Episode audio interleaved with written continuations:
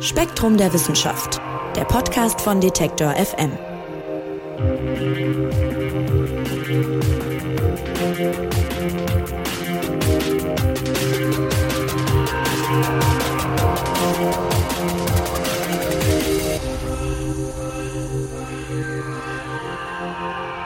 Hallo und herzlich willkommen. Ihr hört den Spektrum Podcast. Mein Name ist Marc Zimmer und ich freue mich, dass ihr dabei seid, denn Achtung, festhalten, wir sprechen heute über Zombie Kakerlaken. Ja, richtig gehört. Es geht um Kakerlaken, die sich wie Zombies benehmen und es geht vor allem auch um die Tiere, die diese Kakerlaken zu Zombies machen, nämlich die sogenannte Juwelwespe. Und neue Untersuchungen haben jetzt nämlich enthüllt, wie genau die das anstellen. Und um mit mir darüber zu reden, ist Mike Zeitz heute da. Hallo Mike. Hallo Marc. Mike, ganz ehrlich, es ist als Kompliment gemeint, aber als ich das Thema Zombie-Kakerlaken gelesen habe, da war mir irgendwie klar, dass wir beide darüber reden würden. Ich weiß nicht, normalerweise machst du ja oft äh, Weltraumthemen und Physikthemen, aber irgendwie passte das. Ja, das, das äh, passt total. Ich bin nämlich heimlicher Schlupfwespen-Fan. Also ich bin eigentlich Physiker, aber mein Herz schlägt auch für die Wespengemeinschaft. Und äh, da habe ich mir das Thema richtiggehend unter den Nagel gerissen, als ein Kollege meinte, oh, er schafft das nicht oder äh, das ist ein bisschen kritisch. Und dann, ja, habe ich direkt gesagt, das mache ich. Ja, wunderbar. Also es geht um die sogenannte Juwelwespe. Vielleicht klären wir erstmal, wie sieht die denn aus? Wo lebt die? Also die Juwelwespe, die kommt ursprünglich aus den Tropen ähm, in Afrika und Asien und die ist eigentlich relativ klein, gerade mal zwei Zentimeter groß, hat aber so einen wunderschön farbig schillernden Körper und deswegen heißt sie Juwelwespe. Aber dass sie so hübsch ist, das macht sie noch nicht so besonders sondern das eigentlich Spannende ist ihre Lebensweise, ähm, genau genommen ihr Brutverhalten. Also du hast es ja schon gesagt, die machen Kakerlaken zu Zombies und äh, das machen sie für ihren Nachwuchs, damit der die bei lebendigem Leib auffressen kann. Also du äh, merkst schon, warum ich mich so begeistert dafür habe. ja, ähm, jetzt klingt Zombie-Kakerlake natürlich erstmal nach so trashigem Horrorfilm, muss ich sagen. Habe ich auch war so das erste, woran ich gedacht habe, irgendwie Angriff der Killerbienen oder sowas, so Sachen, die man früher spät nachts äh, bei RTL 2 und so sehen konnte. Aber äh, tatsächlich ist das nicht übertrieben, ja. Also wenn die Juwelwespe mit der Kakerlake fertig ist, dann ist die so eine Art Zombie. Erklär doch mal, was macht die denn eigentlich? Ja, also die Juwelwespe ist allgemein eine, eine Schlupfwespe. Schlupfwespen, das sind äh, Wespen, die legen ihre Eier an andere Insekten, also normalerweise zum Beispiel Raupen oder Käfer. Und diese schlüpfenden Larven aus dem Ei, die, die fressen das Opfer dann von innen heraus auf. So, und die Juwelwespe, die hat sich jetzt ausgerechnet auf Kakerlaken spezialisiert. Also diese großen Küchenschaben, die kennst du vielleicht aus dem Urlaub, wenn du dich in, irgendwo in Südeuropa mal beim Hotelzimmer vertan hast und, oder Pech hattest. Also diese, diese riesigen Kakerlaken, die viele Zentimeter groß sind, viel größer als so eine Juwelwespe. Und darauf hat die sich spezialisiert. Und um ihr Ei auf so ein riesen Viech abzulegen, brauchst du eine Juwelwespe eine besondere Strategie. Und äh, ihre Strategie ist ein Giftcocktail, den injiziert sie ins Gehirn der Kakerlake. Und das paralysiert die, also das macht sie verteidigungsunfähig, willenlos zum Zombie. Und dann fasst die Juwelwespe die Kakerlake an einer Antenne äh, und führt sie wie so ein Hund an der Leine in ein Versteck. Und da legt sie dann ein winziges Ei ab. Und dann bleibt die Kakerlake da ruhig sitzen. Währenddessen schlüpft die Larve und frisst sich langsam durch die Eingeweide, verpuppt sich dann in der Kakerlake und schlüpft irgendwann als fertige neue Juwelwespe aus dem Hinterleib.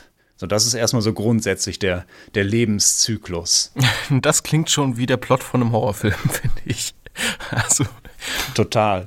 Und die Juwelwespe, die ist jetzt ein sogenannter äh, Parasitoid habe ich jetzt auch neu gelernt, ist nicht das gleiche wie ein Parasit. Was ist denn der Unterschied? Was bedeutet Parasitoid?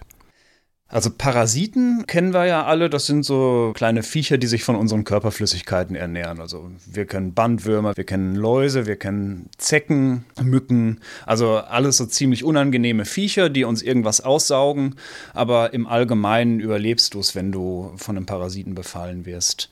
So bei Parasitoiden ist das anders.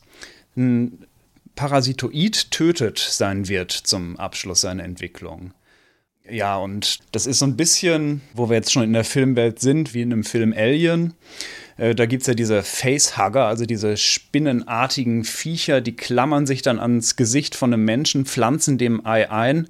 Dann entwickelt sich im Körper so ein Alien-Embryo und bricht dann aus dem Brustkorb hervor, tötet dabei sein Opfer, viel Blut spritzt herum und äh, ja, das ist dann eben ein Parasitoid, also der lässt nicht viel von seinem Opfer übrig. Ja, ganz ikonische Szene, wie da so ein Alien aus dem Brustkorb äh, rausbricht.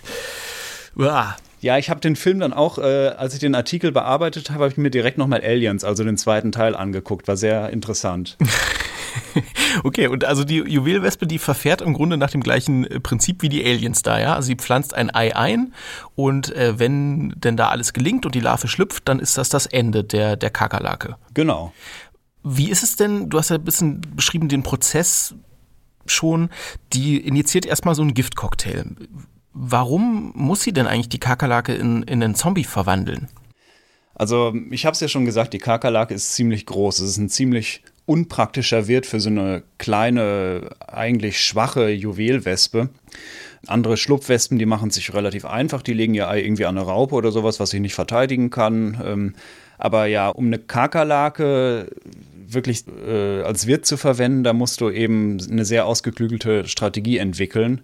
Und um äh, ja, so eine Kakerlake abtransportieren zu können, reicht es auch nicht, wenn du sie mit einem Giftstich einfach tötest, weil dann liegt sie da tot rum und wird vielleicht von einem Vogel gefressen oder vergammelt sondern du musst sie wirklich dann auch noch abtransportieren, irgendwo in Versteck führen, da erst das Ei ablegen. Also dazu braucht es schon wirklich ausgefeilte, ja, regelrecht Hirnchirurgie, um, um die zu so einem willenlosen Zombie zu machen. Und ja, das hat sich im Laufe der Evolution dann eben eben so filigran entwickelt, dass die Juwelwespe eben so eine ganz besonders ausgefeilte Strategie hat, wo sie mehrere Stiche appliziert, die dann jeweils einzelne Teile quasi des Gehirns der Kakerlake, des Nervensystems der Kakerlake so manipulieren, dass dieses diese ganzen Abläufe so funktionieren. Hm, vielleicht muss man das auch nochmal deutlich machen. Also die Wespe tötet die Kakerlake nicht direkt, sondern schaltet eben ihr Gehirn aus, aber führt sie dann noch durch die Gegend, eben in dieses Versteck und will ja dann auch noch, dass die Larve in der noch lebenden, aber eben, sagen wir mal, hirntoten Kakerlake dann auch noch, noch ranwachsen kann. Ne? Genau, also es gibt drei Stiche letztlich. Also der erste Stich, der ist, wenn so eine Juwelwespe einer Kakerlake begegnet irgendwo, dann sticht sie die mal schnell vorne in die, im Bereich der Vorderbeine und das Gift, das ähm, schaltet dann quasi die Vorderbeine der Kakerlake aus, dass die sich nicht mehr verteidigen, vor allem nicht mehr ihren Kopf schützen kann.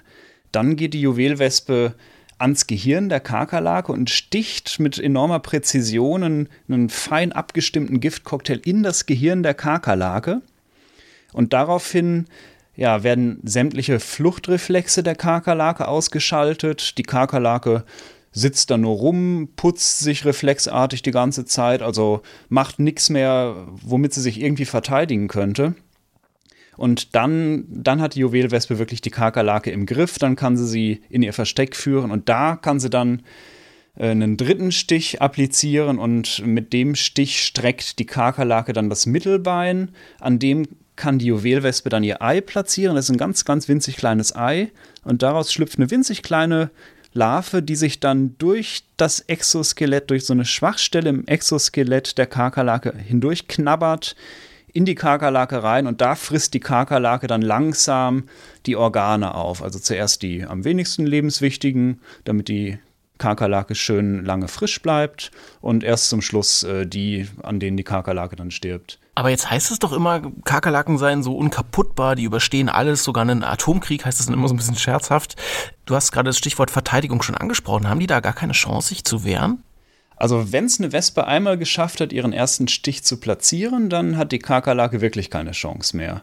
Aber es gibt schon noch Möglichkeiten für eine Kakerlake, dem zu entgehen. Also unser Autor, der hat eben äh, sich so ein Terrarium gekauft und das da lange untersucht, wie die Viecher miteinander agieren. Und der hat auch so ein paar Kakerlaken beobachtet, die waren besonders wehrhaft. Also die ähm, haben ihre Körpergröße genutzt, die haben sich mit ihren langen Beinen aufgestellt, so wie auf Stelzen, sodass die Wespe nicht so leicht an den Kopf gekommen ist, haben sich wegdrehen können, äh, haben, sind herumgetänzelt, haben nach der Wespe getreten, manchmal auch den Kopf getroffen Und wenn sich die Kakerlake dann geschickt genug angestellt hat, dann wird das ganze Rumgetanze der Wespe irgendwann zu anstrengend. Also dann sucht sie sich lieber ein leichteres Opfer. Also es gibt schon noch Chancen für so eine Kakerlake, aber äh, ja, sie darf sich nicht einmal stechen lassen, dann hat sie verloren. Dann hat sie verloren und dann passieren auch noch wirklich abgefahrene Sachen.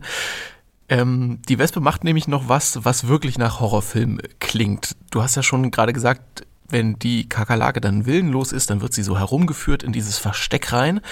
Und die Wespe nutzt auch noch diese Willenlosigkeit aus und macht was, was wirklich abgefahren ist mit den Antennen der Schabe. Ja, ja, die, ähm, die Wespe, die knabbert die Antennen, das sind ja relativ lange Antennen an so einer Kakerlake, die knabbert die ab und dann tritt äh, Hämolymphe aus. Also das ist quasi so das Blut der Insekten.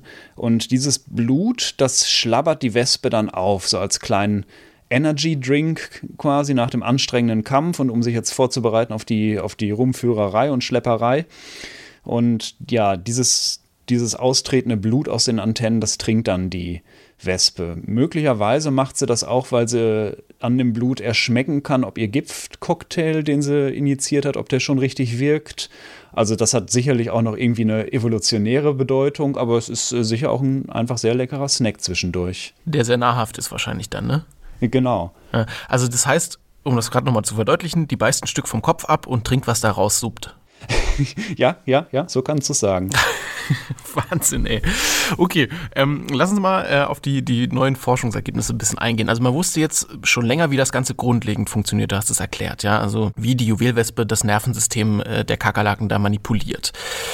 Jetzt äh, war aber lange nicht klar, wie das genau passiert mit dem, mit dem Ei ablegen. Da muss nämlich die Wespe auch ganz, ganz genau vorgehen kann nämlich ihr Ei nur an einer ganz bestimmten Stelle ablegen, damit die Larve auch dann später da ankommt, wo sie ankommen soll. Und äh, das hat äh, Kenneth Catania herausgefunden, ein Professor für Biowissenschaften an der Vanderbilt University in Tennessee, indem er, du hast es gerade schon beschrieben, sich diesen Kampf zwischen Wespe und Kakerlake wirklich ganz, ganz genau und massenhaft angeschaut hat. Was hat er denn rausgefunden? Also die ersten beiden Stiche, von denen ich schon erzählt habe, die waren vorher schon bekannt. Ähm, also das Paralysieren und das, das Reinführen in, in das Versteck. Was der Autor unseres Artikels noch rausgefunden hat bei seinen Beobachtungen, ist, dass es eben noch diesen dritten Stich gibt, wenn die schon zu zweit in dem Versteck sind. Und dieser dritte Stich, der sorgt dafür, dass das Mittelbein der Kakerlake gestreckt wird. Und dann kann die Wespe mit ihrem Hinterleib äh, da sind so winzige Tasthärchen dran. Und da kann sie dann die richtige Stelle ganz vorsichtig ertasten an der sie ihr Ei platzieren muss. Das muss sie deswegen machen, weil die Larve kann nicht sehr lang überleben. Also wenn das Ei einmal gelegt ist, dann muss die Larve sehr schnell schlüpfen und sich in eine ganz spezielle Schwachstelle im Exoskelett der gepanzerten Schabe reinfressen. Und deswegen muss das wirklich im, im Submillimeterbereich genau gelegt werden, das Ei. Und das erspürt die Wespe mit ihrem Hinterleib. Das hat unser Autor jetzt auch nochmal genauer untersucht, indem er tatsächlich sich so ein paar Wespen genommen hat. Und der hat den mit einem ultrascharfen Skalpell den Po rasiert. Also die, die Härchen, die da am Po wachsen, die die Wespe zum Tasten benutzt, hat er den wirklich abrasiert unter Mikroskop und äh, hat dann festgestellt, dass die Wespen es dann nicht mehr schaffen, diese Stelle so genau zu ertasten und dann haben sie ihr Ei häufig irgendwohin abgelegt, wo es die Larve dann nicht überlebt hat, wo sie dann nicht schnell genug reingekrabbelt ist. Also unser Autor hat einmal herausgefunden, dass es diesen dritten Stich überhaupt gibt, um das Mittelbein so in eine richtige Position zu bringen und dann hat er auch noch herausgefunden, wie die Wespe genau tastet, dass das Ei richtig abgelegt wird. Also so kleine filigrane Details, die in so einem Spektakel, was man ja schon kannte von der Kakerlaken-Wespen-Interaktion, vielleicht so ein bisschen untergehen, aber die ganz wichtig dafür sind, dass dann auch letztlich die Larve überlebt und dass dieser Lebenszyklus so weitergehen kann. Ja, also das Hinterteil, der Po der Wespe spielt da eine wirklich äh, zentrale Rolle sozusagen, neben dem Giftcocktail. So ist es. Was passiert denn, du hast schon gesagt, die Kakerlake wird dann in ein Versteck geführt. Vielleicht kann man das nochmal ein bisschen ausführen. Was passiert denn eigentlich, die Kakerlake wird da untergebracht an einem sicheren Ort sozusagen. Da kann sich die Larve dann entwickeln. Und was passiert denn dann, wenn die geschlüpft ist? Also, wenn das Ei abgelegt ist, dann ist erstmal die Arbeit der Juwelwespe getan. Dann, dann krabbelt sie da raus aus dem Versteck, legt von außen noch so ein paar Steinchen und Zweige davor und dann ist gut. Und dann muss sich der Nachwuchs langsam in die Kakerlake vorarbeiten. Also die Larve knabbert sich dann eben durch so eine Schwachstelle. Das ist wie bei so einer menschlichen Ritterrüstung. Da gibt es an den Gelenken immer so kleine Stellen im, äh, ja, in der Rüstung oder eben im Skelett, wo man leichter durchkommt. Und dann knabbert die Larve so im Lauf der nächsten paar Wochen langsam von innen die Kakerlake auf, frisst zuerst so ein bisschen weiches Gewebe, Organe, die nicht so wichtig sind. Also sie achtet drauf, dass die Kakerlake möglichst lang überlebt und ähm, das schafft sie, die so lange frisch zu halten, dass sie sich eben dann nach ein paar Wochen verpuppen kann. Und dann verpuppt sie sich wirklich in der mittlerweile verstorbenen Kakerlake und schlüpft dann irgendwann nach, nach nochmal ein paar Wochen. Und dann ist die quasi die nächste Generation von Juwelwespen da. Also das passiert dann alles in dem Versteck, schön abgeschirmt vor der Außenwelt und da das schafft die Larve dann alles ganz allein. Das Versteck ist dann sowas wie ein Loch irgendwo in einem Gestein oder ein Erdloch oder irgendwie sowas.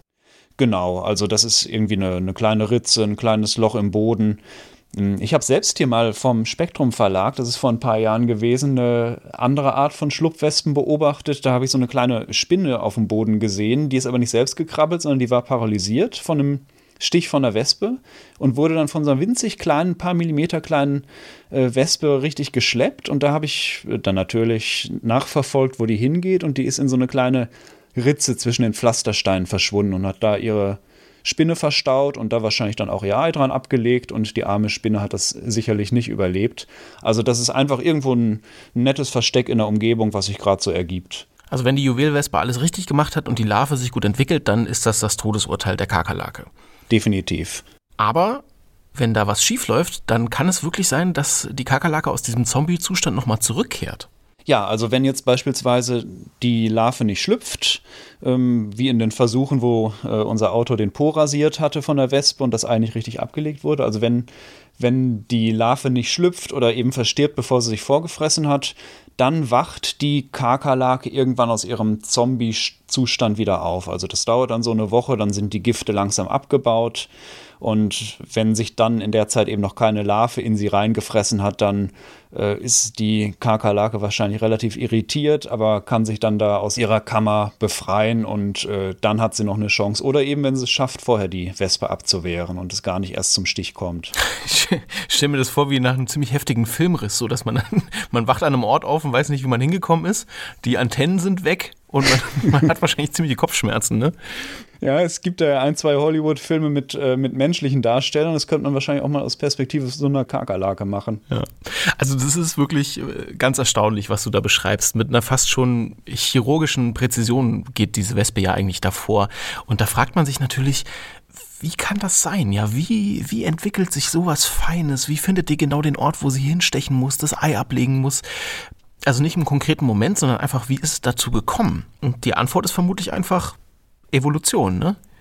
Ja, genau. Also da hat sich zwar schon was ganz Besonderes entwickelt bei dieser speziellen Art, also bei der Juwelwespe, aber ich habe ja schon erzählt, es gibt noch andere Schlupfwespenarten, die machen sich einfach, die legen einfach ihr Ei irgendwo an eine verteidigungsunfähige Raupe.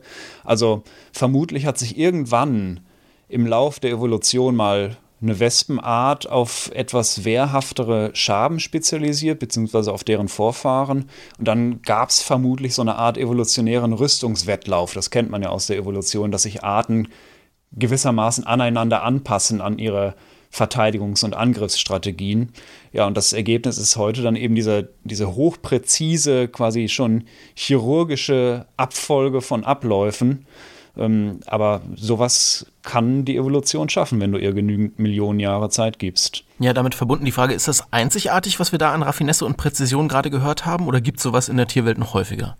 Also es gibt schon noch andere Schlupfwespenarten und es gibt auch Schlupfwespenarten, die beispielsweise Spinnen auf eine ähnliche Art manipulieren, dass die dann kein Netz mehr spinnen, sondern dass sie dann quasi so eine Art Kokon für sich selbst spinnen, wo, wo dann sich die Larve drin entwickeln kann.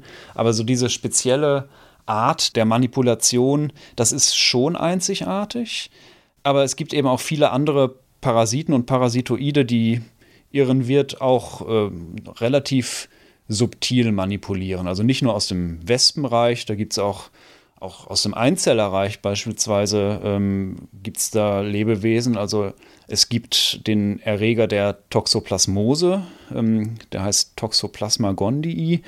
Äh, den kenne ich auch deswegen, weil mich das auch total fasziniert. Der manipuliert Mäuse. Also der, dieser Erreger, der lebt in Mäusen und manipuliert die so, dass sie ihre Scheu vor Katzen verlieren. So eine Maus ist dann eben mit so einem Toxoplasmose-Erreger infiziert, sitzt draußen rum, wird von der Katze geschnappt und erst in der Katze kann sich der Erreger dann in seinem weiteren Lebenszyklus fortpflanzen. Also der braucht quasi, dass, dass sein erster äh, Wirt von der Katze gefressen wird und kann sich dann in, in der Katze selbst weiterentwickeln. Also es gibt schon so sehr subtile teilweise Mechanismen, die sich im Laufe der Evolution rausgebildet haben, überall im Tierreich. Also die Evolution ist da echt manchmal ziemlich grausam und erbarmungslos. Ja, krass. Also Zombies für mich eigentlich eher ein Produkt der Fiktion, aber dann gibt es das wirklich in der Tierwelt äh, immer häufiger. Ist das denn theoretisch auch äh, beim Menschen denkbar? Also jetzt wahrscheinlich nicht die Wespe, ne? Es ist jetzt nicht hier äh, Horrorfilm aller Killerwespe verwandelt Menschen in Zombies äh, und ergreift vielleicht noch die Weltherrschaft, aber lässt sich theoretisch auch ein Mensch so in einen Zombie verwandeln? Also das mit der Wespe wäre natürlich schon ein ziemlich cooler Horrorfilm, würde ich mir definitiv angucken. Ja, äh, wenn du es noch könntest. Ähm, aber es gibt es äh, ja auch bei Menschen, auch auf recht subtile Art und Weise. Ich habe diesen Toxoplasmose-Erreger erwähnt und da ist es so, dass wir Menschen gelegentlich ein, ein Fehlwirt von diesem Erreger sind. Also der hat es eigentlich gar nicht auf uns abgesehen, aber wenn wir beispielsweise verdreckte Nahrungsmittel zu uns nehmen, wo so eine Maus drauf geköttelt hat, wo dann eben dieser Erreger drin ist, dann kann es auch sein, dass wir an Toxoplasmose erkranken oder auch beim, beim Reinigen der Katzentoilette beispielsweise. Und dieser Toxoplasmose-Erreger, der schafft es dann auch, die Menschen so ein bisschen zu manipulieren. Also es gibt Hinweise in der Forschung, dass tatsächlich Menschen, die mit Toxoplasmose infiziert sind, ein bisschen risikofreudiger werden. So ein bisschen wie die Mäuse, die ihre Scheu vor der Katze verlieren. Ähm, das hat natürlich überhaupt nichts mit Zombies zu tun oder damit, dass wir unseren freien Willen verlieren würden. Aber das ist schon so ein, so ein ganz feines, subtiles, ähm, so ein subtiler Mechanismus, den die Evolution da auch entwickelt hat, vielleicht aus der Zeit, als wir Menschen noch äh, von Säbelzahntigern gefressen wurden, vielleicht auch einfach, weil wir ein Fehlwirt sind und das einfach sein Programm abspielt, aber das gibt es auch, also so, so ein kleines bisschen bei Menschen, aber natürlich alles äh, nichts mit Wespen und, und aus dem Brustkorb rausbrechen und äh, so eine Geschichte wie bei Alien, das haben wir zum Glück nicht zu befürchten. Gut, dann können wir ja beruhigt sein. Mike, vielen Dank dir, dass du uns diese krasse Geschichte aus der Tierwelt näher gebracht hast und wir haben es jetzt rausgehört, auch so ein bisschen ähm, ja, deiner Faszination daran frönen konntest. Oh, sehr gern, hat Spaß gemacht. Ja, mir auch. Das aktuelle Spektrum-Magazin, in dem ihr das alles nochmal nachlesen könnt und vor allem auch Bilder dazu sehen könnt, das gibt es jetzt im Zeitschriftenladen oder auch online auf spektrum.de zu kaufen.